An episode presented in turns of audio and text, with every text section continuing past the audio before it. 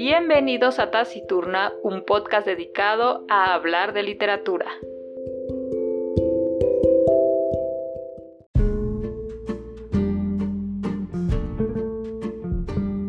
Bienvenidos a Taciturna una vez más. El día de hoy tenemos un episodio un poco diferente.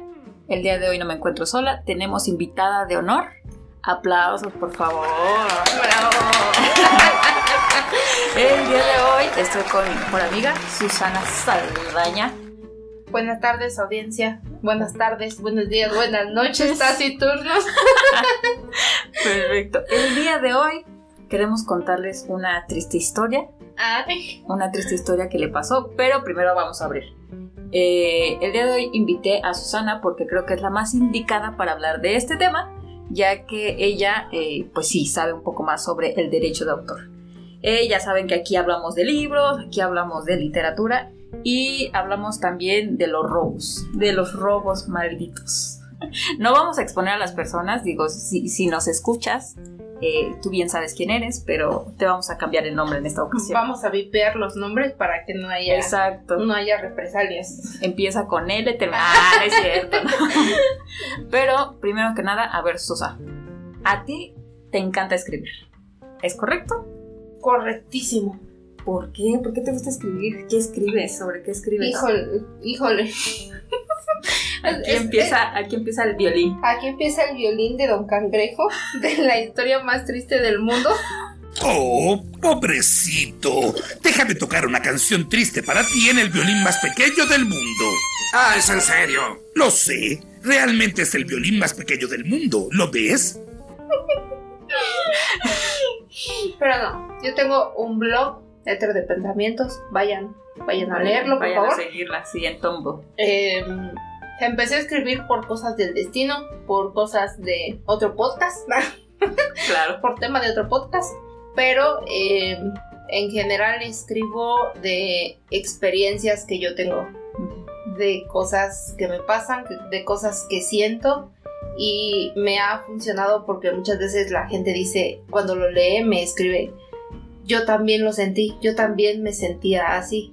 Entonces, esa parte me ha funcionado de, de no rebuscarle tanto, ¿no? De no ponerle así de, y entonces en la vida, no, no, no. Lo O sea, así, pasa. ajá, así como me pasó, así como lo sentí. Y creo que la magia del escritor es solo darle forma.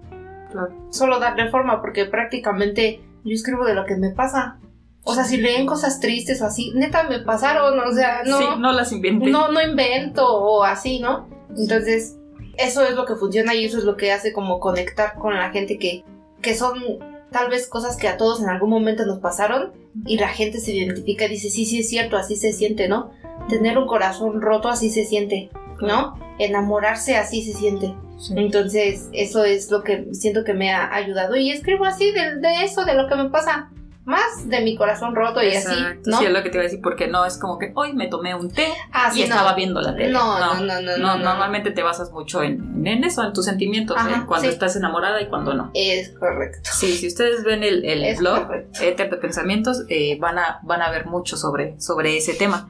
Y a mí me, me dio mucha curiosidad, de hecho yo por ti conocí Tombo, porque tú me dijiste, mira, yo escribo, este, lee lo que escribo, no me interesa que, que lo leas y me digas qué opinas. Y a mí me gustó ba- bastante, o sea, yo dije, wow, existen los blogs, ¿no? Yo ya sabía, pero no, pues sí, no sabía cómo funcionaba. Yo los leía, pero no sabía cómo hacías uno.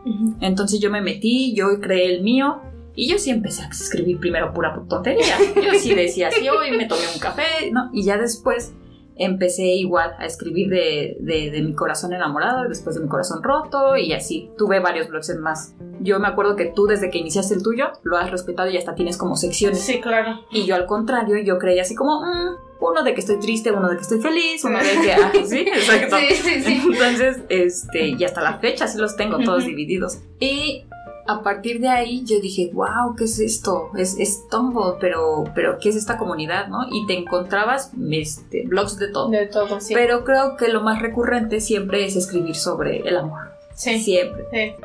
Entonces yo vi ahí que tú empezabas a escribir y de alguna forma conocí tu etapa de escritora. Porque no podría decirte que no lo eres, ya que escribes muy bien y que aparte, sí, utilizas muy bien la puntuación, utilizas muy bien los signos, Pero, ¿cómo lo aprendiste? O sea, ¿fue por ti? ¿Tomaste cursos? Yo cuando empecé a escribir eh, el, primer, el primer texto que hice lo cambié muchas veces. Muchas, muchas veces. Eh, yo tomaba inglés en la tarde saliendo de la escuela y conocí a un muchacho en el camino. Él llegaba al inglés a la siguiente hora que yo. Entonces me gustaba, yo decía, ay, caray, ¿quién es este muchacho? Ajá. Entonces quería yo, dije, voy a probar con eso, voy a probar con eso. Y eh, conforme lo fui haciendo, por ejemplo, yo decía, eh, tengo que tener buena ortografía. Eh, yo lo leía muchas veces para... Yo lo que busco cuando escribo es tratar que la gente entienda lo que yo quiero decir, que no se entienda diferente. Entonces, por ejemplo, si tienes mala ortografía y si, y si no, no utilizas las reglas ortográficas bien, ya no se entiende. ¿no? Independientemente de quién te lea, pues la mayoría de la gente sí le da la entonación con los acentos, con las comas y ya se hace diferente. Entonces, yo empecé a leer como mucha gente y leyendo empecé a hacer como un estilo. Claro. Como de como yo siempre para escribir en mi cabeza me llegan las el final del, del texto, el final de la historia. Ok. Y de ahí empiezo yo a construir. Por ejemplo, empiezo, de repente me llega o pienso algo, ¿no? Este, ¿y qué hubiera pasado si no nos hubiéramos conocido? Claro. Ese es el final del texto. Y a partir del final yo empiezo a, construir, a construir todo, todo lo que, el texto que va a venir detrás. Sí es que escribo en blanco. Yo le escribo, le llamo escribir en blanco cuando no, cuando no me pasa. Okay. Cuando saco de una idea un texto. Claro. Ya cuando me pasa, híjole. No, te dejas no, como em, Me echo tres cuartillas y no las siento. Okay. Porque son historias que yo tengo. Entonces, como me sé la historia y solo la tengo que ir contando y la tengo que ir acomodando, no me cuesta trabajo. Claro. Pero tengo muchos que son eh, construidos a partir de una frase. Ok. Yo así escribo, así es mi forma, así, lo encontré. Entonces, por ejemplo, leyendo también a otras personas y viendo como sus estilos también, como, por ejemplo, a mí nunca me ha gustado escribir poesía que rime, la verdad no me interesa, ¿no? Sí. No, no es, no es como mi punto. Sí, no. Que diga, ay, es que me rompieron el corazón, no, no me interesa que rime. con son. Sí, sí, la verdad es que no. Y la mayoría de los textos que tengo son acerca de sí, de lo que me ha pasado. Yo lo único que hago es escribir la historia. Las historias que me pasan. Entonces, por eso no me cuesta trabajo. Pero sí lo leo mucho y, trato como de separarlo, de meterle como cuerpo bien, que no nada más sea un texto plano, que veas de, que es una página completa y te da flojera leerlo. Porque a mí me pasa eso. Ah, ok. Yo encuentro textos largos y aunque empiecen muy bien, aunque empiecen muy bien y que digan eh, que el amor y lo que tú quieras, sí, sí, si veo que son muy largos, híjole. Y no que les digo, planos, no nada más están justificados y no tienen no, me, me, da flojera y no lo leo, no lo leo. Entonces, procuro que los míos no sean tan largos, que empiecen como el que el primer párrafo sea el que como que atrape o muchos tienen título. Sí. A mí no me gustaba ponerles título, yo solo los escribía pero por lo mismo del tema del derecho de autor y toda esta parte, sí. Eh, dije no, sí. Y a muchos sí les pongo título, pero es prácticamente el título atrapa al lector. Sí, por supuesto. Y ya de ahí...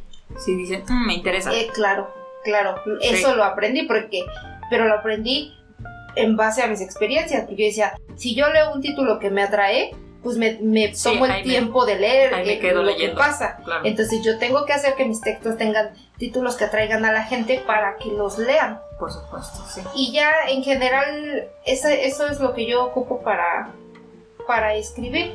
Pero entonces fue más como autodidacta. No es como que te hayas metido a un Ah, no, no, no, no, no. O sea, a, a, ti te gusta leer, tú lees. Sí, claro. Entonces, a partir de ahí, y lo que leías en Tumblr o en otras páginas, tú decías, ok, así se va armando, así se va sí, formando. Claro. Ok. ¿Y en qué momento te invitan a escribir en esta revista ERR, ¿no? Sí. Cuando yo entro a escribir a ER, ya había pasado toda la triste historia en, en el blog. Claro. Y yo dije, quiero, por ejemplo, en el blog funcionó muy bien. Y, y sí, la gente compartía lo que yo escribía y decían, este, es que sí, sí es lo que yo siento, sí, ¿no? Entonces a mí me interesaba tal vez eh, mudarlo a otro a otra plataforma, ¿no? Y ¿qué se tiene que hacer? La verdad, yo nunca me he imaginado escribiendo un libro completo, ¿no? La verdad, eso, eso no es como mi... Lo que te gusta, lo que te gustaría. Sí, claro, no, no me llama la atención. En este punto no me llama la atención. Ok. Y entonces empecé a ver como, como expandir lo que yo hacía, como, pues sí, publicarlo en otras plataformas.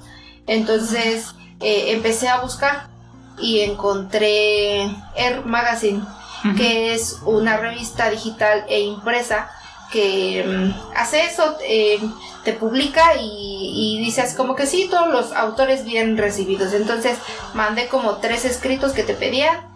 Eh, me mandaron eh, una entrevista y me dijeron, sale va, sí, sí entras. Nos gusta. Sí, sí escribes bien, tienes este ya tienes una página establecida, ya tienes bastantes escritos, o sea, si eres constante. O sea, ni siquiera te dijeron, oye, ¿qué estudiaste? No eres ah, escritora profesional. No, no, no. No, no, O sea, se basaron en cómo escribes y qué tanto tu blog tenía views. ¿Qué, qué, tanto eh, material? Porque, por ejemplo, decían, mi gente, te dejamos publicar y ya nada más nos das dos escritos y hasta ahí. Ya.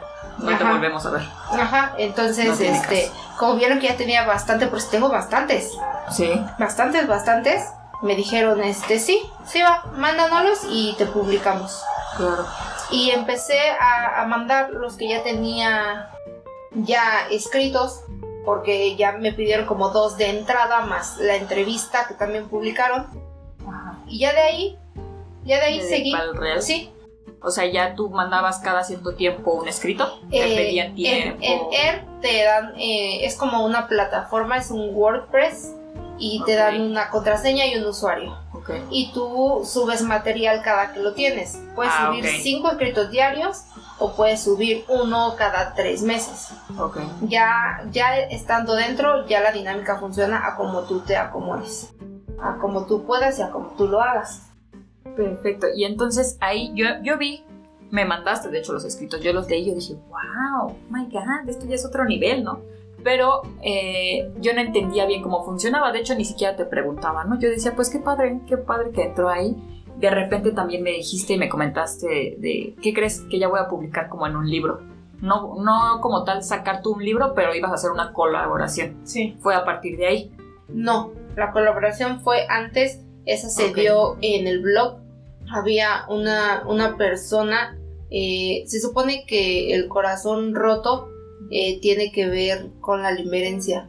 ¿Qué es la limerencia? Eh, la limerencia es como el estado en el que estás de cuando te enamoras de alguien y no te corresponde. Ay, qué triste. Todos esos pues sentimientos, sí, claro, esos sentimientos que, que, tienes de le mando un mensaje y es, es, no me sí, ese, ese sentimiento que tú dices, caray, ¿por qué lo tengo? Eso es, es, es real, es, es correcto, claro. Sí. Entonces, mucha gente cuando se enamora y no es correspondida y se siente así, no sabe que eso es limerencia y no sabe que, que puedes ir a terapia para arreglarlo y así, ¿no? Entonces, eh, a través del blog conocí a una escritora de Chile que quería hacer un libro de limerencia y a través de escritos, pues de corazones rotos, que tú los leyeras y entendieras qué era, ¿no? Cómo se sentía la gente y que era normal, pues sentirse así, ¿no? Es que quién no se va a identificar con eso. Claro. Entonces ella lanzó la convocatoria para hacer como una recopilación de los escritos y participé y tardó como dos semanas y me dijo, sí, sí va, sí va tu texto. Claro. Y dije, mm. pues órale, va. sí, sí, fue como, como muy normal. Mi ¿sabes? Este, no hay, em, no hay como pago.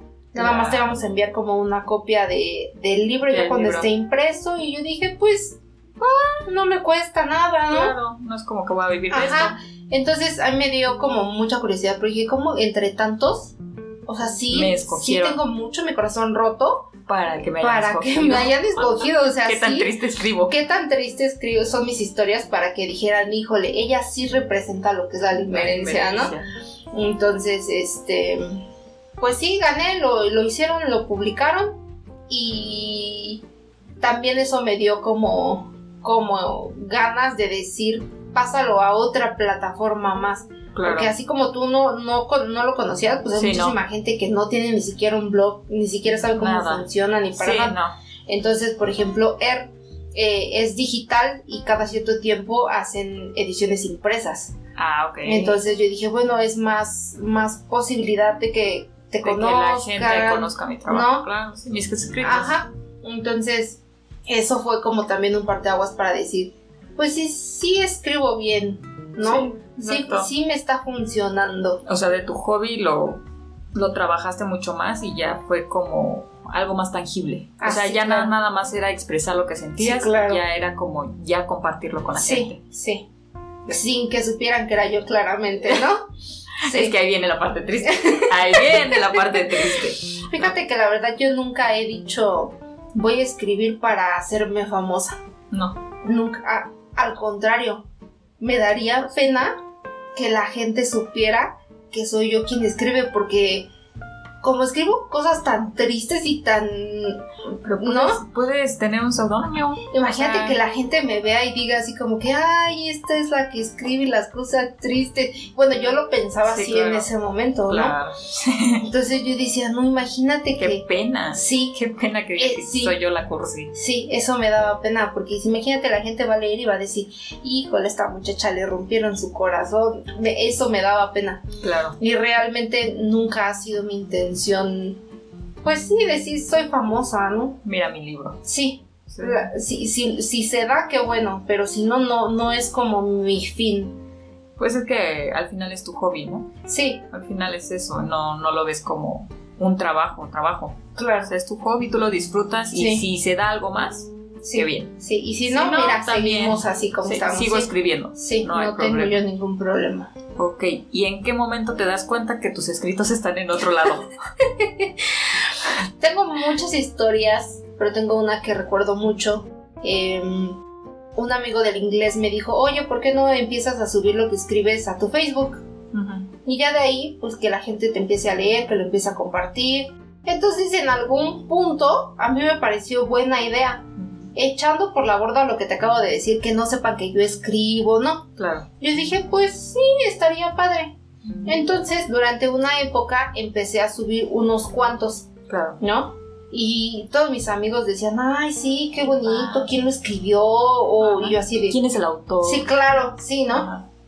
Entonces, eh, pasó un tiempo en que ya no subía yo nada Ujú. y una persona que tenía yo agregada de amiga, vi que empecé a leer como, como el, el texto que había puesto y dije, ah, caray, ese es mío. Sí, yo lo escribí. Ajá. Me suena familiar. Sí, pero ella lo había puesto solo el texto y no le había puesto... Notecito. No, no puso mi nombre, no puso ni siquiera de dónde lo había sacado. Y entonces yo le comenté muy molesta y le mandé, le puse, le pegué el link del blog de la fecha en la que yo lo había publicado. Y le puse, este, te encargo el derecho de autor, ¿no? Por supuesto. Entonces, por ejemplo, otra de nuestras compañeras también le dijo así como que, pues sí, sí es cierto, ¿no? Sí, es Yo creo ella. que, ajá, que les dio como curiosidad y entraron al link y para mi suerte el blog eh, marca las fechas en las que lo publicas. Sí. Entonces mi escrito llevaba como dos años y ella pues lo acababa de poner así sin más, ¿no? Ni siquiera lo reposto, Ajá. lo compartió. Entonces ella se justificó diciendo que no sabía que era mío. Yo dije, pues entonces, ¿de dónde lo ¿Dónde sacaste? sacaste? O dime de O- dónde lo sacaste porque alguien nos o está. cómo le hiciste, ¿no? Y yo creo que esa, ve- esa fue la primera vez que me enfrenté a eso, pero también yo no, no tenía como dimensionado hasta dónde eh, llegaban los escritos, ¿no? Por supuesto. Y yo en mi blog decía, si me siguen 100 personas, es- pues está chido, ¿no? Que me lean y Sí, así. que le lean. Pero yo no dimensionaba cómo pues, se compartía. o que se los podían adjudicar. Claro, claro, que los podían agarrar y bien fácil borrarle tu nombre y... Ajá, y yo lo escribí. Sí, claro. Y esa fue como la primera vez que yo me enfrenté a eso y dije, ¿cómo se le hace? ¿A quién le dices? ¿Con quién los acusas? ¿A quién? Al final de cuentas, a eso te, te expones, al tú subirlo a una plataforma, a la que sea, ¿no? Porque lo estás enseñando y tú no sabes cómo lo va cómo lo va a usar la gente. Y cómo lo proteges. Ajá. y es lo mismo que te preguntaba hace rato. O sea, por ejemplo, yo que yo también subo escritos y de repente pues subo cualquier tontería, ¿no? Pero a veces sí me inspiro y ya escribo algo que me gusta, que, que me ha pasado y que yo yo sí le, yo sí lo adorno mucho, ¿no? Me gusta mucho adornarlo. Pero ¿cómo proteges eso? Exacto. O sea, ¿qué, qué tal si yo igual me meto ahorita a Ether pensamientos y digo, ay, está bien padre, lo voy a publicar yo y digo que es Arumi? ¿Cómo, cómo, qué haces ahí? En, ¿qué tiene? En Ether yo lo que encontré fue eh, una persona que también le pasó lo mismo. Ella eh, tenía o tiene como más, más seguidores y más más como, tiempo. Como más alcance, ¿no? Sí. Entonces ella reclamaba mucho de uno porque creo que a la otra persona se lo habían publicado en un libro y ella decía, ah, ¿cómo puedes andar ahí por la vida pues, adjudicándote cosas que no son tuyas, no? No son tuyas, sí, primero. Entonces eh, ella compartió como un, no sé si era como un mini tutorial de cómo registrarte en Creative Commons que es como una plataforma que te ayuda, te da como un cierto respaldo. Como una protección. Como una protección a lo que tú subes. Entonces tú registras tu blog, tú pones tu nombre, pones eh, como, por ejemplo, el mío que es Ether de Pensamientos está registrado a mi nombre. Nadie más puede usar Ether de Pensamientos para otra cosa. Ah, ok. Entonces te dicen que es no, pues es una plataforma donde escribo y yo declaro que todo lo que escribo pues es mío, es ¿no? Mío. Y, y, por ejemplo en el blog cuando reblogueas algo pues te sale de quién es, no hay como forma de que de que te sí, que te robes otra cosa, ¿no? Entonces todo lo que aparece en la página oficial de Ether de Pensamientos es mío. Es de Susana. Ajá, entonces como tiene el Creative Commons, eh, te ayuda como a poder tal vez respaldar algo legalmente de decir, bueno, aquí aparece, aquí aparece la fecha en que lo publiqué y pues yo declaro que son míos, ¿no?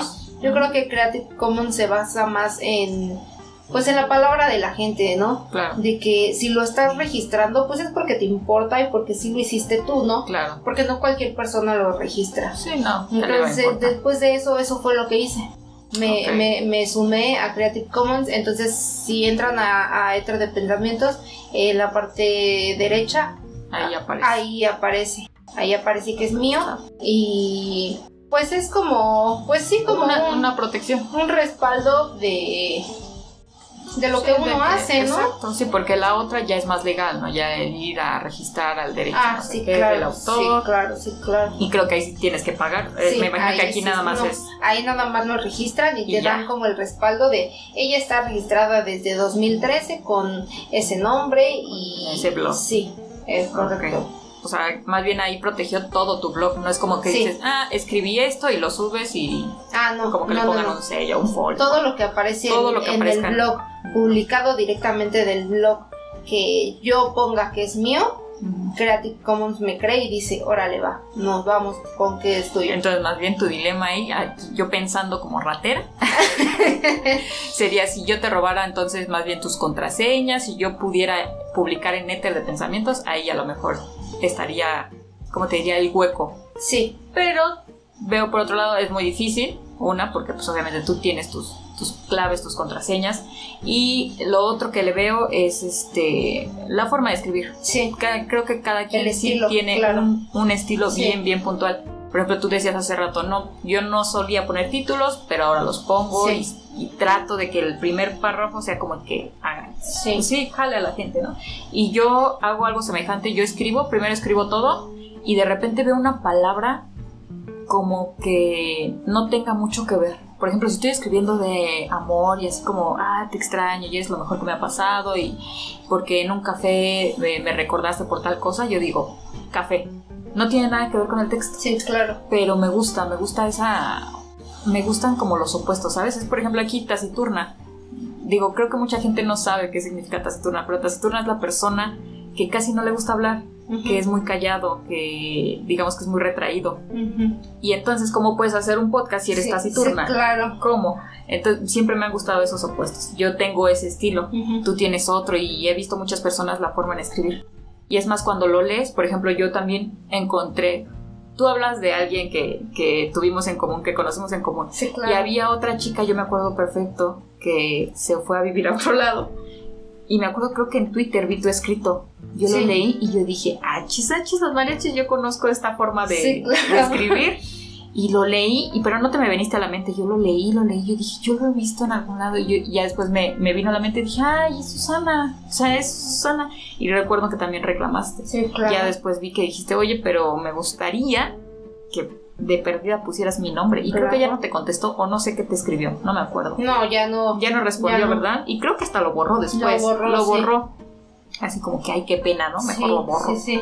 Pero qué padre y qué difícil. Como tú dices, yo nunca pensé que tenía que hacer esas cosas. Yo nunca pensé que tenía que cuidar mi trabajo, Sí, ¿no? claro. Porque tampoco nunca llegas a pensar que alguien se lo va a adjudicar. Ujú. Digo, muchas veces pasan este, con los, ¿cómo te diré? Con las citas de los escritores. Por ejemplo, hace poco yo veía eh, en TikTok precisamente, eh, a mí en lo personal me gusta mucho un- pues sí, un escritor que se llama Edel Juárez, pero él hace mucho poema libre. Le encanta el poema libre y a mí me encantan sus poemas. Tengo libros de él y demás. Entonces en TikTok esta chica dice, les voy a leer un poema de, creo que de Cortázar. Y ya lo empezó a leer y yo así de, espérate, Sí, mija. sí. Ese es de Edel Juárez. Sí. Y ya todos en los comentarios, algunas personas le dijeron, no, oye, te equivocaste, este es de Edel Juárez. Y ella nada más respondía, ay, perdón, es que yo pensé que la fuente sí era de este escritor. Y ya todos, no, no, no, pues cámbiale, porque Sí. no es de él, Sí, es de. Edel Juárez. Y así, qué importante es eso, ¿no? Porque a lo mejor a veces como escritor ni siquiera te das cuenta hasta dónde van a llegar. Sí, claro. Y quién lo está copiando y quién lo está compartiendo, pues ya no sabes, tú lo subiste y alguien más lo empezó a Yo copiar. creo que respeta más la gente que no te conoce y que te lee porque le gusta tu trabajo que la gente que te conoce. Tú, tú te sabes mi historia. Sí. Eh, cuando empecé hay un blog, hay una plataforma que se llama Perla Negra y también te, te dejan, te publican escritos y yo quería entrar ahí. Entonces empecé como a escribir más y empecé a, a subir más escritos y justo eh, mandé como una solicitud y en, en esa víspera me estaban entrevistando para ER, para poder subir la entrevista porque suben las entrevistas como para que conozcas tú a los escritores, ¿no? Claro. Te pregunta, en esa entrevista me acuerdo, que me preguntaron, ¿cuál es tu palabra favorita? Ah, Chihuahua. Este, si pudieras cambiar algo del mundo, te preguntaban como, cosas muy específicas, muy randoms, y pues te hacían hablar como para ver qué tan creativo eras, ¿no? Claro. Yo subí, bueno, yo publicaron mi entrevista, yo le calculo que como un 4 de mayo Ok. y vi las mismas respuestas de mi entrevista el 8 de mayo. Ah, ok. Y yo decía, ¿qué onda? ¿Por qué no le cambian? ¿No? O sea, uno re- la entrevista te la hacen para que tú respondas y, y salga tu personalidad y la gente te conozca, ¿no? Claro.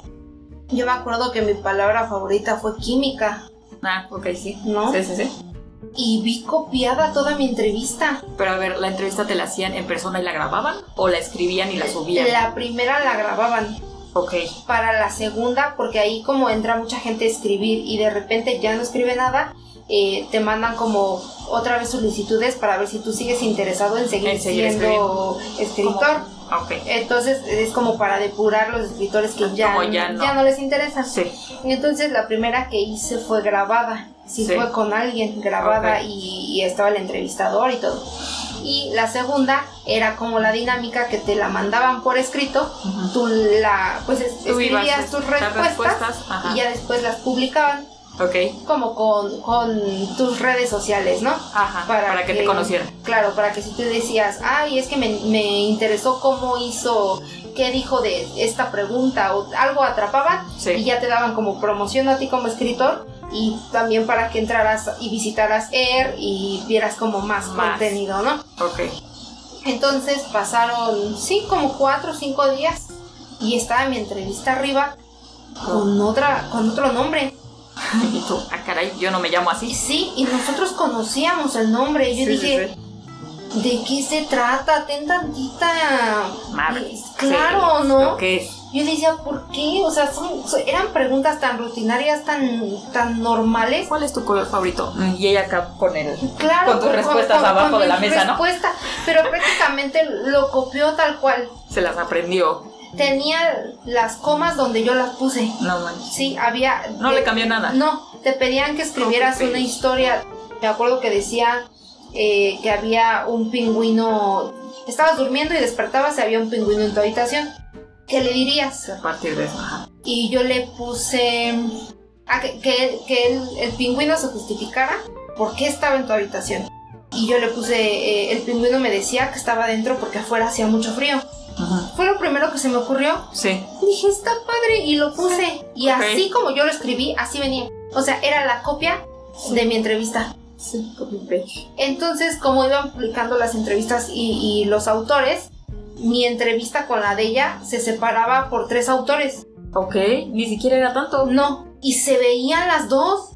Y no yo manches. decía, híjole, no, no, ¿cómo crees? ¿Qué está Y- pasando? Y los que, bueno, y el trabajo de los que hacían eso, ¿dónde estaba? O sea, ¿cómo no te das cuenta? O sea, ¿o qué son tantos que no se acordarán de las respuestas? Sí, yo, yo creo que nunca pensaron tener a ese tipo de personas, ¿no? Prácticamente, pues era una entrevista, eh, no, no tenía nada de especial, no te preguntaban claro. la tabla del 8, te preguntaban cosas rutinarias, te lo Sí. juro. Y pues yo creo que decían, ah, ya llegó esta entrevista, públicala, ya llegó esta entrevista, públicala. Sí, ya no se detenían a ver, a ver No. si no le copió a alguien, a ver Porque si... yo creo que, eh, por ejemplo, Air es independiente y, y tú solicitas entrar.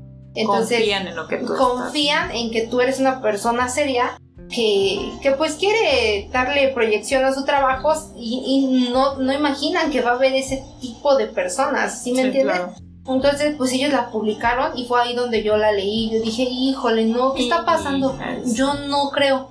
No, Entonces- esto no puede estar pasando. Las entrevistas te, te llevaban a los... te- tú dabas el link que querías. Instagram, Twitter. La red que tú querías. Sí, la red que tú querías para que la gente te siguiera, pues Claro. si les interesaba tu contenido. Entonces yo dije, sí será, no será. Y entonces me metí a la entrevista y le piqué al link y sí era. Sí era la persona Chan, que chan, conocíamos, chan. sí era, claro que sí era. sí, sí. Entonces fue así como, por ejemplo, yo siempre llegué y les contaba, ¿no? Claro. ¿Qué creen que pasó lo del libro? ¿Qué creen que pasó? Ajá, sí, se nos, ¿no? nos tenías al día. Entonces, yo llegaba como para contarles muy contenta y ella prácticamente anotaba los pasos para decir, lo voy a hacer yo. Sí, ella Prácticamente así, hizo haciendo eso. la tarea y estaba anotando Claro, todo lo que decía. claro. O sea, no, no entiendo también cuál era su punto, ¿no? Por No. ejemplo, tú abriste un blog, Sí, ¿no? A raíz de que lo conociste de y que todo. el tuyo, claro. Y, y yo te decía, a ver, pásamelo, quiero leerlo, a ver cómo escribes, este, Sí, quiero saber qué onda, ¿no? Sí, ¿qué escribes aparte? Entonces, pues yo lo veía padre porque decía, bueno, pues compartimos algo, ¿no? Yo te mando Sí. mis escritos, ¿cómo ves? ¿Qué le quito? ¿Qué le pongo? ¿Te gustó? ¿No te gustó? Y yo lo hacía con esa intención de, pues, de que éramos amigos, ¿no? Sí, y sí, compartir lo que nos pasaba. Es Con como, lo que nos gustaba. Claro, es como si, si cuando tú empezaste con, con, con esto del podcast y dijiste, ay, tengo un podcast, escúchenlo. Pues sí, claro, Díganme ¿no? Hay que darle promoción, hay que, ¿no? Ajá. Como Sí. apoyo de amigos. Sí. No, en en ningún momento era para decir, oye, amigos, visítenme en Taciturna 2, no Taciturna sé. 2, Susana ¿Sí Saldaña. me entiendes? Sí, o sea, no, no, no iba por, Sí, por no. ahí, ¿no? Ajá. Entonces, yo, yo en ningún momento entendí como, ¿Por qué lo había hecho? claro, No entendías, no te chicaba. claro, porque dije, al final de cuentas, si tú también quieres escribir, pues Hazlo. mija, yo no tengo ningún problema. No te estoy deteniendo ¿No? por las manos. Cada quien puede escribir cada quien puede hacer lo que lo que quiera, quiera. ¿no? Sí, sí. Al contrario, pues, qué, Qué bueno, bueno. qué bueno que, que, compartimos claro. ese hobby. qué, qué bueno que, que tú también lo quieres hacer, que lo puedes hacer, porque a mí escribir me funcionó bastante, ¿no? Para Sí, sacar era como, como todo. terapia. Era como la descarga. Entonces, pues yo me hubiera alegrado, yo hubiera dicho, oye, qué padre que tú también escribes, qué bueno. Sí. Este, pues te hubiera alentado, ¿no? Así de, oye, pues, pues hazte un blog o, o manda tu solicitud, yo qué sé, ¿no? claro. Pero todo lo hizo como muy a las espaldas de todos. Sí. Y, y, por ejemplo, yo me acuerdo que muchas veces me preguntó, ¿tú cómo le hiciste para entrar a ER? Ah, sí te preguntó. Sí, claro. Una vez Ok. ella me dijo... ¿Seguíamos en la escuela todavía? Sí, Ok. está- estábamos... en- creo que no teníamos clase. Y yo acaba, Ah. a mí me acababan de aceptar en ER. A mí me mandado... A ver, me mandó un mensaje de... Sí, si estás dentro, este, vas. Ponte a y escribir. ella me preguntó, ¿Cómo hiciste? Oye, ¿cómo le hiciste? Dije, pues yo, con- yo vi, yo conocí ER porque una vez vi un, un ejemplar impreso y me llamó la atención. Ah, fíjate, yo nunca lo he visto impreso. Lo busqué en línea y pues ya descubrí Viste, qué ok. era. Y ya vi cuando en la parte que decía que podías colaborar, y yo dije, "Uh, excelente, vamos a ver. Y Ajá. pues aventé mi piedra y pegó. Así fue como entré. Y cuando ella me preguntó, fue como si tú me preguntaras, Oye, Susana, ¿cómo le hiciste? ¿cómo le hiciste? Claro. Entonces, pues se supone que si somos amigas, yo no Ajá. tendría por qué no contarte, ¿no? Ser envidiosa y decir, ah, este, Ah, no, es que tú un investigas. examen Claro. súper n- ¿no? examen. Sí. Nunca fue como esa la intención. Entonces, ella como que me preguntó, lo iba anotando como para hacerlo. Te estaba grabando, es lo que tú Claro. no sabes. Y yo dije, no, ¿qué onda, no? O sea, uno lo hace de buena onda. Si, si ella me hubiera dicho así como de, pues, oye, me interesan. ¿Sabes ¿no? qué? Pues yo también, yo quisiera hacer el mío, Claro. la verdad. Tú me podrías decir cómo, y así tú Claro. dijeras, no, la verdad no puedo decirte, bueno, ya lo intentó, ya te preguntó, yo Sí. voy a investigar. Totalmente. Pero si no, claro, pues te digo, o sea, Sí. tú escribes diferente a mí, a ti te han pasado cosas diferentes. Tú escribes feo. Ah, No te lo quería decir, pero escribes feo. No te lo quería decir, pero no tienen chiste tus... No, no, no, pero... O sea, no, no iba por ahí la onda, ¿sabes? Sí, no. Ahora como te digo, bueno, ¿te gustó mi respuesta del pingüino, no? Pues pirateatela y ponla en otra cosa. Exacto. Te lo juro que se pirateó la entrevista completa. La entrevista completa, las preguntas completas, así tal cual como yo las respondí. O sea, Sí, sí, se sí. veían las... Era, Lo las- mismito. era lo mismo. Lo mismo, ni siquiera, Era le, lo ni mismo. siquiera le cambió el lugar. Ni siquiera se esforzó en, en- en poner otras cosas. No. Nunca, nunca, nunca. Entonces era como, pues si eres mi amiga, ¿Qué está ¿no? pasando? ¿De Sí. qué se trata? sí. O sea, aquí para todos hay. Y si Ajá. querías escribir, pues qué padre, ¿no? Qué bueno, Qué es bueno. una buena Sí, terapia. no te voy a decir, y si no. te funciona, qué bueno. Pero no, o sea, Pero no hagas eso. como, como lo viví, o sea, que ella no dijo nada. Y que, que nosotros lo... Que, ajá, lo hayamos descubierto. Eh, exacto. Eso es peor. Eso aún. fue lo feo, porque yo dije, no, no manches, ¿de qué se trata aquí? Y es que hace, hace poco estaba leyendo un libro que, que espero sacar el podcast, bueno, la reseña la siguiente semana, porque estaba muy interesante. El título es este, Roba, Roba como un artista, si no mal recuerdo. Entonces ahorita estoy viendo las citas que yo subrayé y me gustó mucho que es de William Ralph y dice, ¿qué es la originalidad? Es el plagio no detectado. Y algo así te pasó. Claro. O sea, si no hubieras detectado que ella estaba, pues sí, copiando tu, tu trabajo, tú Sí. todos diríamos así como, "Oye, oye, qué bien escribe esta chica, Sí, ¿no? claro. No lo hubieras detectado. Y también en el libro dicen que no es malo copiar, ¿no? Que al final eh, todos hacemos lo mismo, nada es original, todo es copia de algo, pero no se referían así como cópialo exactamente igual. O sea, tú, tú te vas a inspirar de varias personas. Por ejemplo, Claro. yo me inspiré de ti al sacar el, el blog. Yo dije, oye, yo también quiero hacer eso. Pero yo, por ejemplo, yo no aspiro a tanto. O sea, yo no, yo no busco más plataformas. Yo nada más es mi forma de desahogarme, mi forma de compartir lo que siento en ese momento. O algo que me haya pasado gracioso, algo así. Eso es a lo que yo más aspiro. Pero me basé en ti. O sea, yo dije, oye, Susana tiene su blog. ¿Yo por qué no voy a tener un blog? Claro. ¿no? Y si tú me dijeras, sabes que yo también quiero un podcast, pero yo quiero hablar sobre música. ah, perfecto, mira, deberías de hacerle así, baja esto, eh, vamos a empezar a hacer pruebas con un micrófono. No te voy a decir, oye, Susana, no. El podcast es mi idea, Es- claro. Ya nadie más tiene que hacer Claro. podcast, ¿no? Es más, yo tengo un amigo, yo empecé el podcast y él me dijo, ¿sabes qué? Por ti yo este, volví a retomarlo porque hace muchos, hace muchos años yo lo hacía, pero tú me inspiraste otra vez a hacerlo. Y, y de eso se trata, de que la gente te inspire. Claro. No de que copies tal cual su, Totalmente, su sí, trabajo, claro. ¿no? Igual si tú dibujas, yo digo, oye, yo también quiero hacerlo, pero ¿sabes qué? Yo quiero dibujar caricatura. Tú dices, ah, ¿sabes qué? Yo dibujo anime. Pero es diferente, o sea, al Sí. final cada uno debe buscar su estilo. Ese libro también me decía algo como, debes de ser un farsante hasta convertirte en el original. Hasta que, se refiere hasta que tú encuentres tu propio estilo Claro. copia, copia, copia, copia. Y en algún momento tú vas a poder encontrar tu estilo. Entonces, a lo mejor, no te voy a decir que es, está. Bueno, o sea, me refiero a que ella lo que debía hacer es: Ok, me gusta el estilo de Susana. eh, a lo mejor yo también voy a hablar de amor, pero no como ella escribe. O sea, porque ella utiliza. mm, Normalmente utilizamos muchas palabras, recurrimos a hacer ciertas pausas. Por Sí. ejemplo, tú cuando me escribes en WhatsApp, yo lo veía y yo las primeras veces que me escribías así, yo dije, ay Dios mío, qué pena que vea cómo escribo. Porque tú pones espacios, este. Veo que sí como que divides los temas, ¿no? Sí, Y a veces no utilizamos, por ejemplo, en mi caso, yo a veces leo después lo que escribo y yo digo, ay Dios mío, me faltaron comas. Sí. Porque aquí no se, no se ve No se bien, entiende. ajá, no se entiende. Y yo cuando veía cómo escribía, yo dije, ay Dios mío, yo debería escribir mejor. Y trataba de hacerlo, pero por el hecho de mejorar, no por copiarte. Yo Ujú. dije, no, sí, porque tienes razón. Digo, lo veo, es más, en la vida cotidiana yo lo veo con los correos. Yo no sé si te pasa, yo es con lo que más me enojo en la vida. Porque yo, bueno, ahora todo se maneja por ahí, ¿no? Y, y me acuerdo de alguien que me decía, es que yo no sé por qué, cada vez que envían un correo, tienen que citar al correo anterior, como el responder a Ah, todos. sí, claro. Le digo, ¿cómo que no entiendes eso? Dice, es que yo no lo entiendo. Dice, aparte, es una cadena de correos que a mí me revuelve. Y yo le dije así como, el chiste de eso es ver el chisme. Si lo Sí, quieres ver así, claro. es ver el chisme. Dice, Enterarte de todo. Le digo, sí, porque alguien contesta y dicen, oigan, a mí no me mandaron la información. Y luego el otro dice, ¿cómo no? En el correo de hace dos días se encuentra la información. Dice, le digo, entonces regresas a la cadena y ahí ves. Le digo, pero bueno, a lo que voy es, yo mando un correo y le digo, oiga, este, por favor, necesito que me envíe una copia de su IFE, ¿no?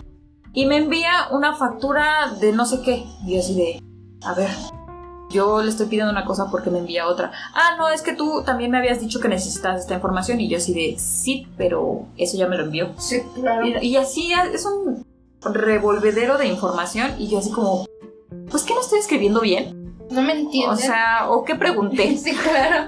¿Qué fregados pregunté? ¿O a quién le escribí? Y siempre, y lucho mucho con eso. Yo pienso, y bueno, más bien he visto, que la gente de verdad no sabe redactar. Porque no es escribir, o sea, al final sí te sabes las palabras. No eres disléxico, en mi caso a veces yo soy disléxica, pero eh, el redactar, el poner bien las comas, el darle el espacio, todo eso es bien importante. Sí, claro. Y es más, te voy a preguntar ahorita, no quería tomar- tocar ese tema, pero quiero ver qué piensas. No sé si viste el último video que pasó de esta chica que le dicen compañera Ah, sí. y que todo y que le dijo yo no soy compañera, yo soy compañere. Sí. Y el chavo todo así como, me imagino su cara porque no se veía, ¿no? Pero fue así como, ah, perdón compañere, como les decía, lo que pasa y ya siguió con su tema, ya no siguió más. Tú que has escrito y que te riges por las reglas ortográficas y gramaticales, ¿te parece correcto? ¿Te agradaría que se incluyera eso? ¿Que se incluyera el lenguaje inclusive, inclusivo? Yo em, no suelo utilizarlo. Me diría yo, em, no sé cómo se utiliza, no sé dónde, cuándo, con quién. La verdad es que no. Sí, claro, tienes razón. Em, no me ha tocado vivirlo, ¿no? Que alguien me diga, ay, no, pues es que Debes se la dice X. así. Sí, claro. Se Todes. supone que no lo veo necesario. Por ejemplo, en los textos, yo creo que sería mucho, muy complicado. Porque en general, por ejemplo, yo no escribo como de personas y que ponga que tú, que yo. La verdad es que no. Que trato de abordar una historia en general. Entonces, me costaría muchísimo trabajo. Muchísimo trabajo. Si, si así me cuesta trabajo dar a entender lo que quiero dar a Sí, entender. no. Ahora imagínate tener que meterle X y cosas Eh. así. Sí, la verdad es que no. Yo siento que eh, hay espacios y momentos en los que se utiliza, ¿no? Claro. Yo creo que es más, eh, más al momento de hablar, ¿no? Pues Y eh, debería yo creo que ser, eh, pues no, que si quieres lo utilices y que si no, no. Ajá. Y tampoco habría por qué ofenderse.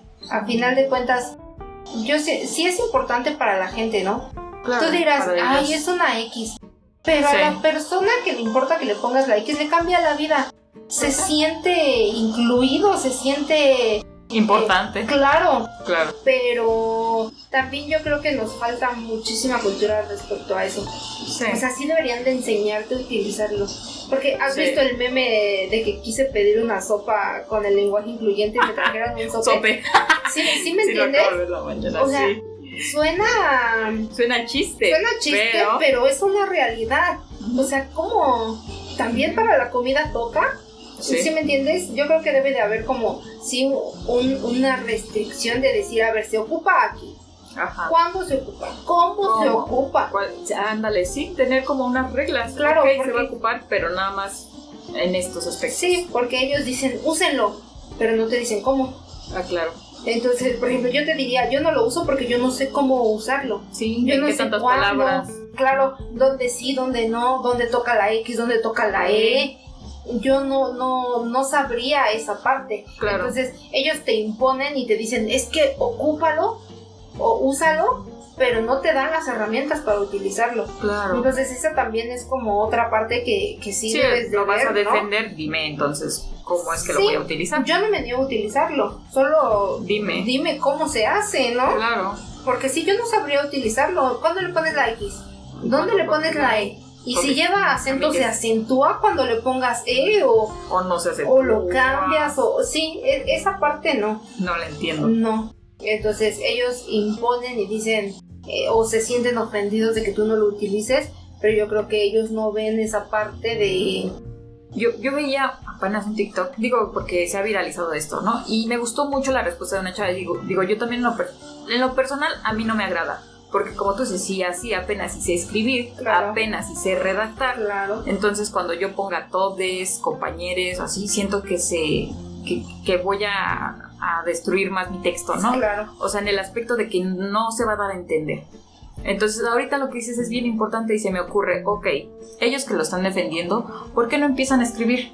Claro. Pero escribir de verdad, o sea, que diario escriban y que traten de, de escribir eh, situaciones de la vida en el que tengas que poner todos amigos o todas esas palabras que puedan utilizar, ¿eh?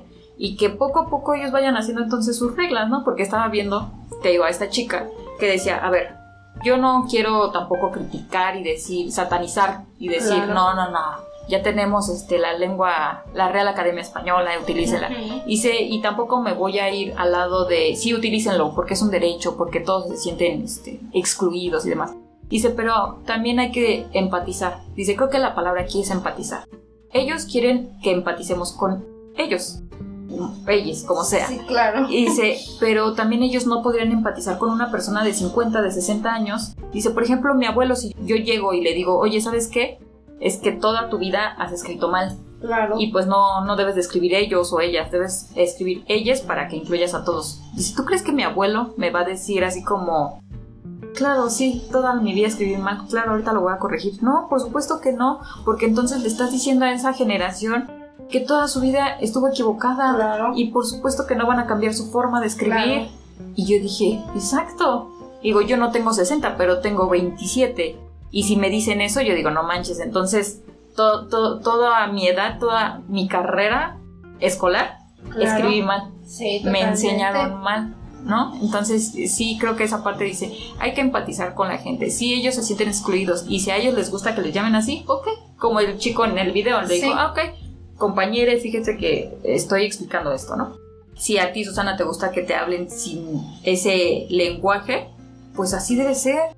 Y si tú no lo quieres utilizar, también no hay por qué enojarse. Sí, claro. Entonces sí debe haber, estoy de acuerdo con que el lenguaje eh, cambia y se adapta y de hecho la Real Academia Española incluyó palabras como cantinflear, ¿no? Que es como hablar de mucho y no decir nada. Sí, claro. Entonces, no sé, y no creo que esté muy de acuerdo la Real Academia Española con eso. De hecho, yo había visto un meme que decía, no tengo por qué incluir palabras que ya existen.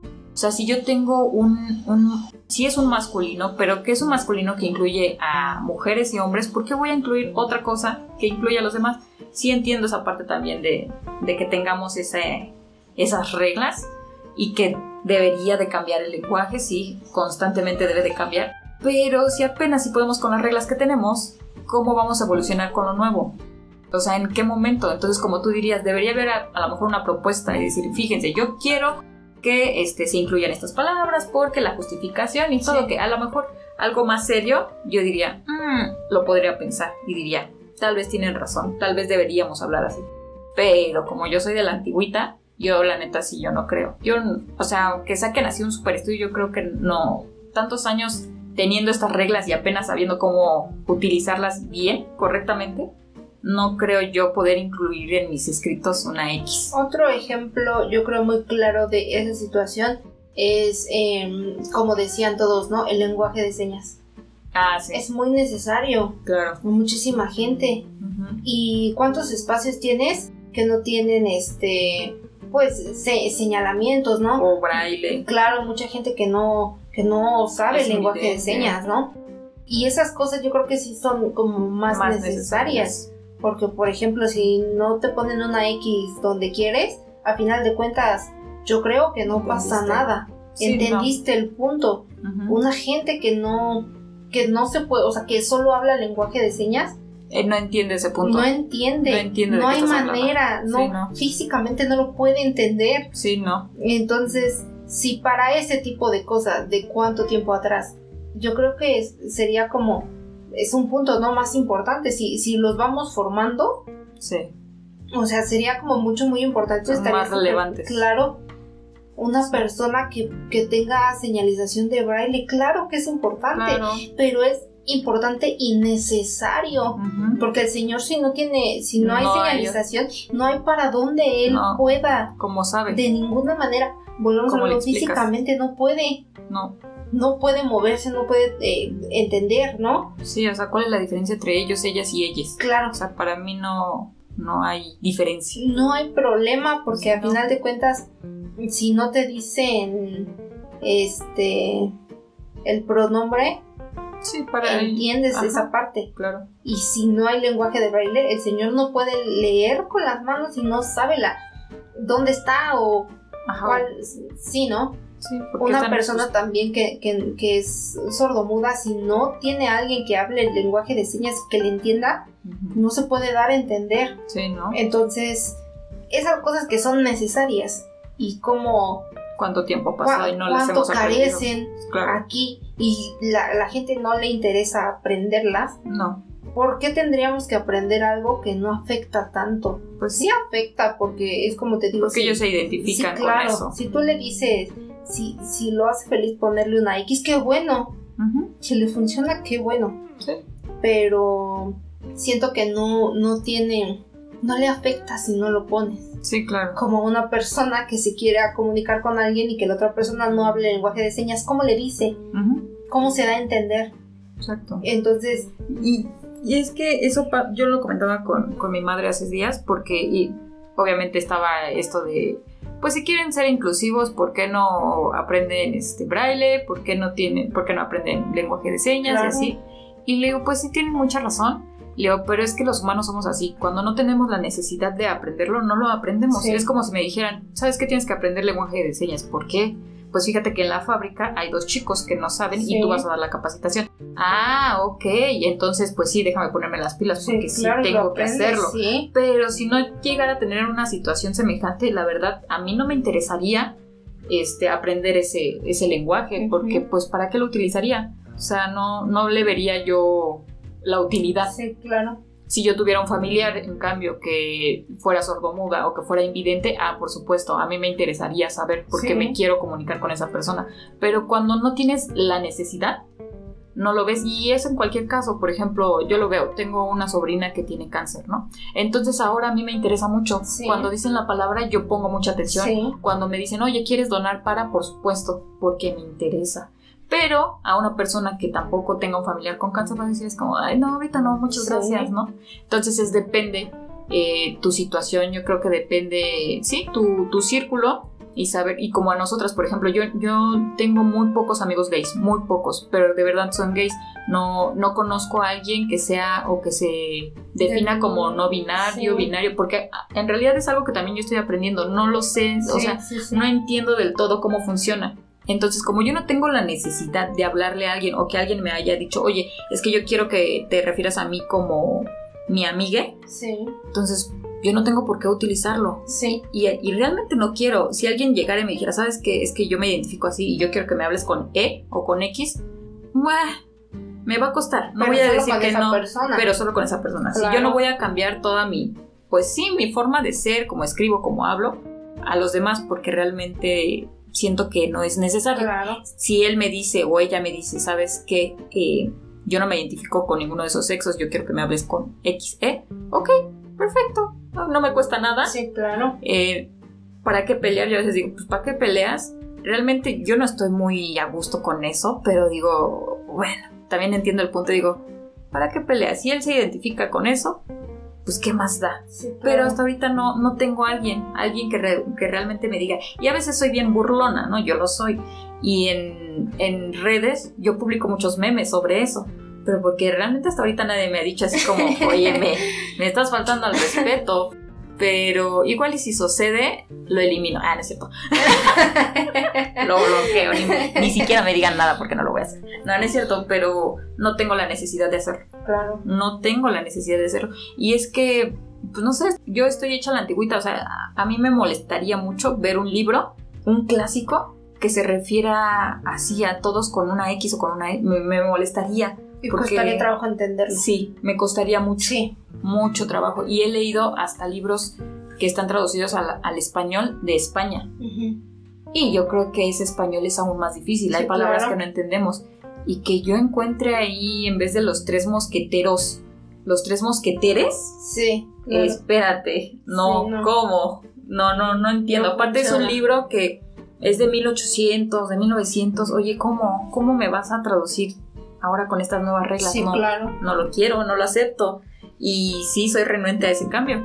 Pero si alguien quiere que lo llame así, pues nada más mándenme email y yo los bloqueo.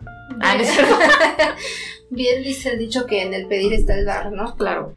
Ah, por supuesto. Pero así como lo están manejando de querer imponerlo, Sí. Siento que eso es lo que está haciendo él. Sí, es que, bueno, ahorita también yo creo que todo el mundo está enojado con todo el mundo. Yo lo veo en las redes sociales y ya cualquier cosa, no, este, ¿por qué le pegas a tu? Y cuando yo, digo, no sé, venimos de esa generación que todavía, digo, a mí nunca me pegaron, pero yo no veo mal que un papá corrija con una nalgada, ¿no? Claro. Y entonces ves en redes y no, es que a los niños no se les tiene que pegar porque cualquier cosa la incrementan, sí. la super incrementan. Y es, es eso, todos están enojados con todos y siento que este tema es así como, ay, qué aburrido pero qué gracioso por los memes, pero así, ¿no? Estoy. Pero en fin, ya por último, para cerrar, ¿tú qué recomendarías para alguien que quiere empezar a escribir? Que no sabe ni por dónde, que sí sabe escribir, pero no sabe cómo darle cuerpo, no sabe qué hacer. ¿Tú qué les dirías? Que lean, que lean porque el leer, por ejemplo, leer te ayuda mucho a saber eh, la puntuación, eh, los acentos, cómo se escriben las palabras correctamente, porque eso es lo que debe de tener un escritor en primera, ¿no? Buena ortografía. Sí. ¿No? Porque como sea, la letra es lo de menos, porque tú lo escribes en digital y nadie sabe cómo escribir. ¿Cómo, es tu letra? Pero sí debes de tener muy buena ortografía. Y eh, tener como claras las ideas, lo que tú quieres dar a entender, ¿no? Que, por ejemplo, yo entre que cuento mi triste vida romántica y de repente historias o así, eh, por ejemplo, para el tema de limerencia, como yo sí quería que la gente realmente supiera cómo se siente. Claro. O sea, sí, sí dije, o sea, sí está feo tener limerencia, sí se siente uno mal. Sí, claro. Yo, yo decía, antes de saber que tuve limerencia, yo lo comparaba y sí, yo te decía, yo sí siento que me voy a morir de amor, pero lo decía como en el sentido feo, ¿sabes? No de me muero de amor por él, que enamorada estoy, no. Me siento o sea, yo sí sentía que, que sí me podía yo morir de tristeza. Claro. Porque sí me sentía mucho, muy mal. Entonces, cuando escribí de limerencia, yo tenía limerencia y yo no sabía que tenía limerencia. Entonces, no sabías que eso existía. Al momento de, de la participación y así, y que, que entiendan qué se siente. Prácticamente ¿Qué yo lo que quiero es que la gente, Empatice. sí, que digan, sí es cierto, a mí me pasó mí y sí se siente pasó. así.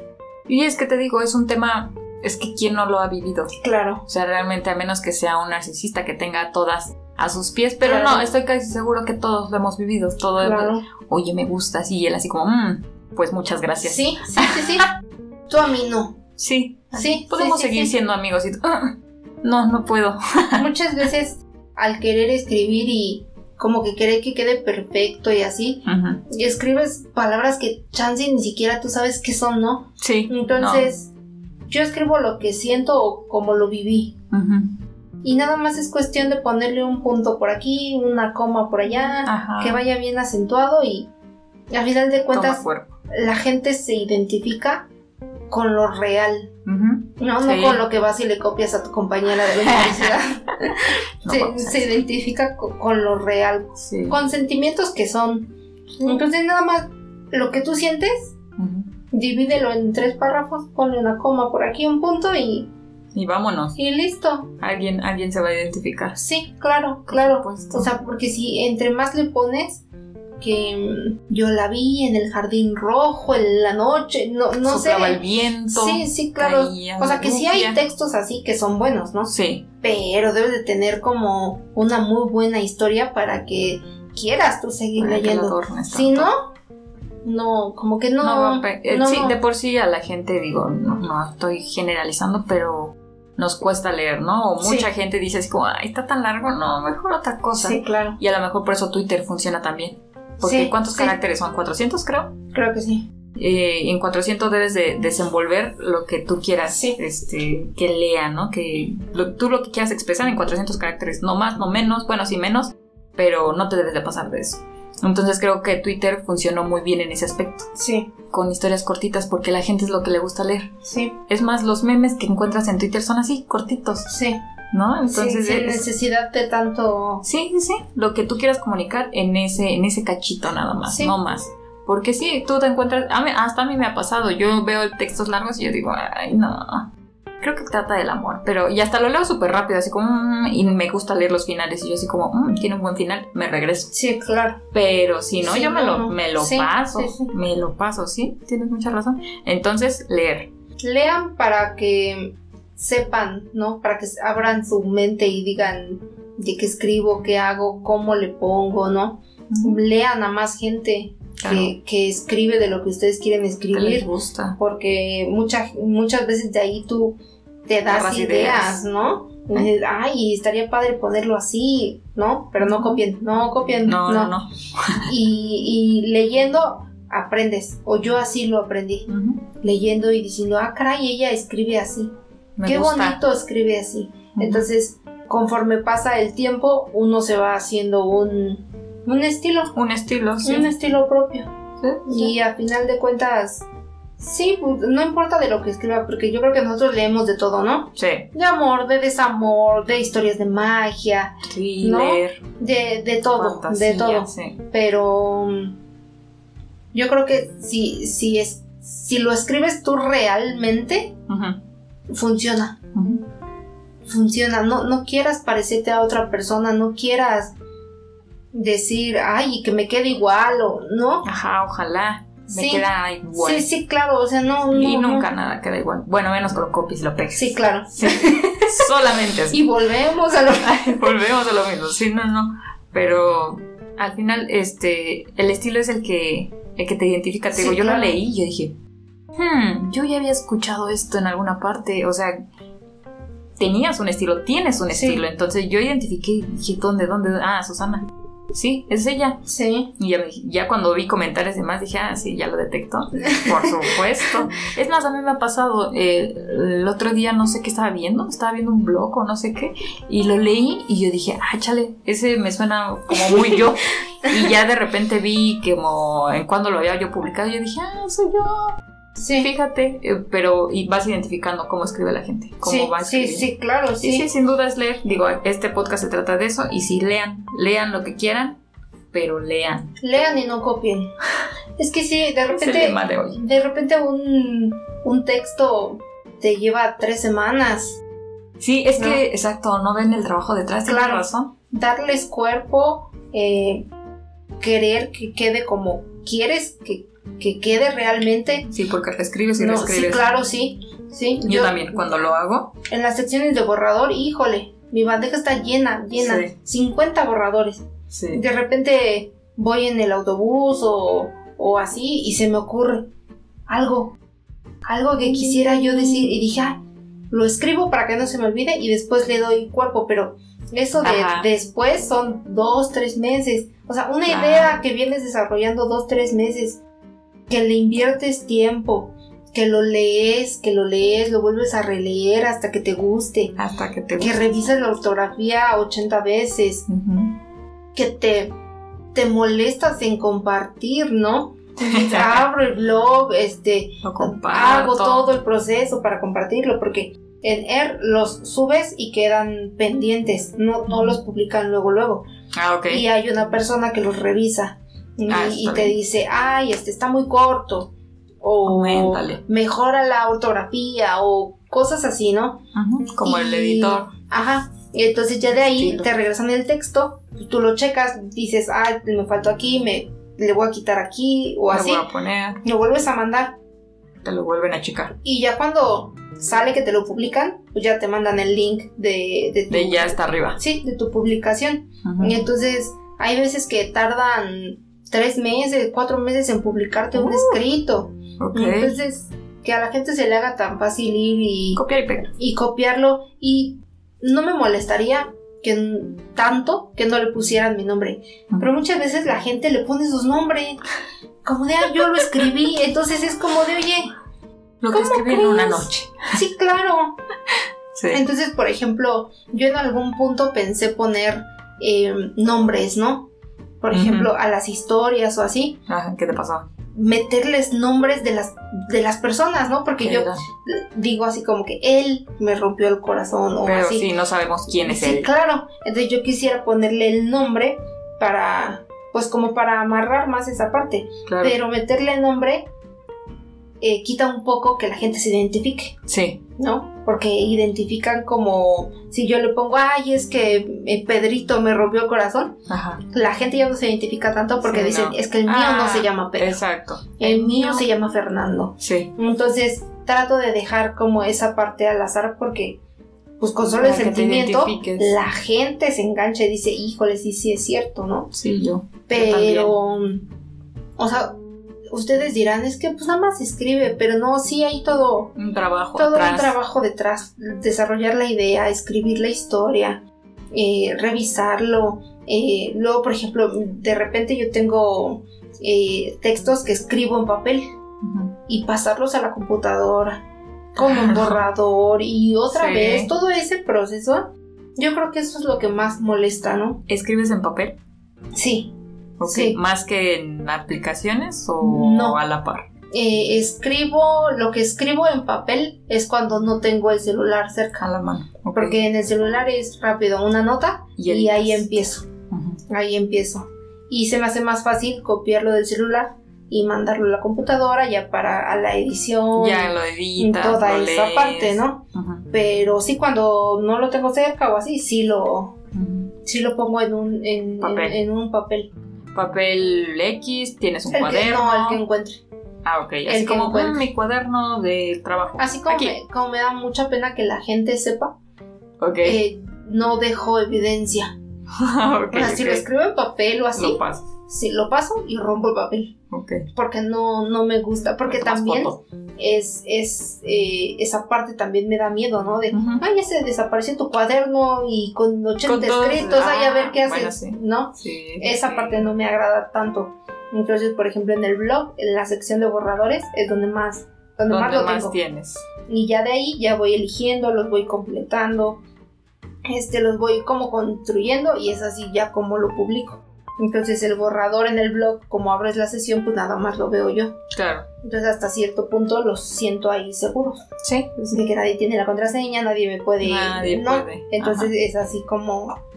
Como los vas guardando. Sí, O sea, sí utilizas el papel, pero rompes la evidencia. sí, Sí, sí, sí. quema todo para que nadie sepa. Nadie sepa que soy yo. Sí. No, yo sí utilizo más el papel, pero tienes razón, es esa parte, ¿no? ¿Qué tal Sí. si me la roban? ¿Qué Sí. tal? Sí, sí, sí, sí.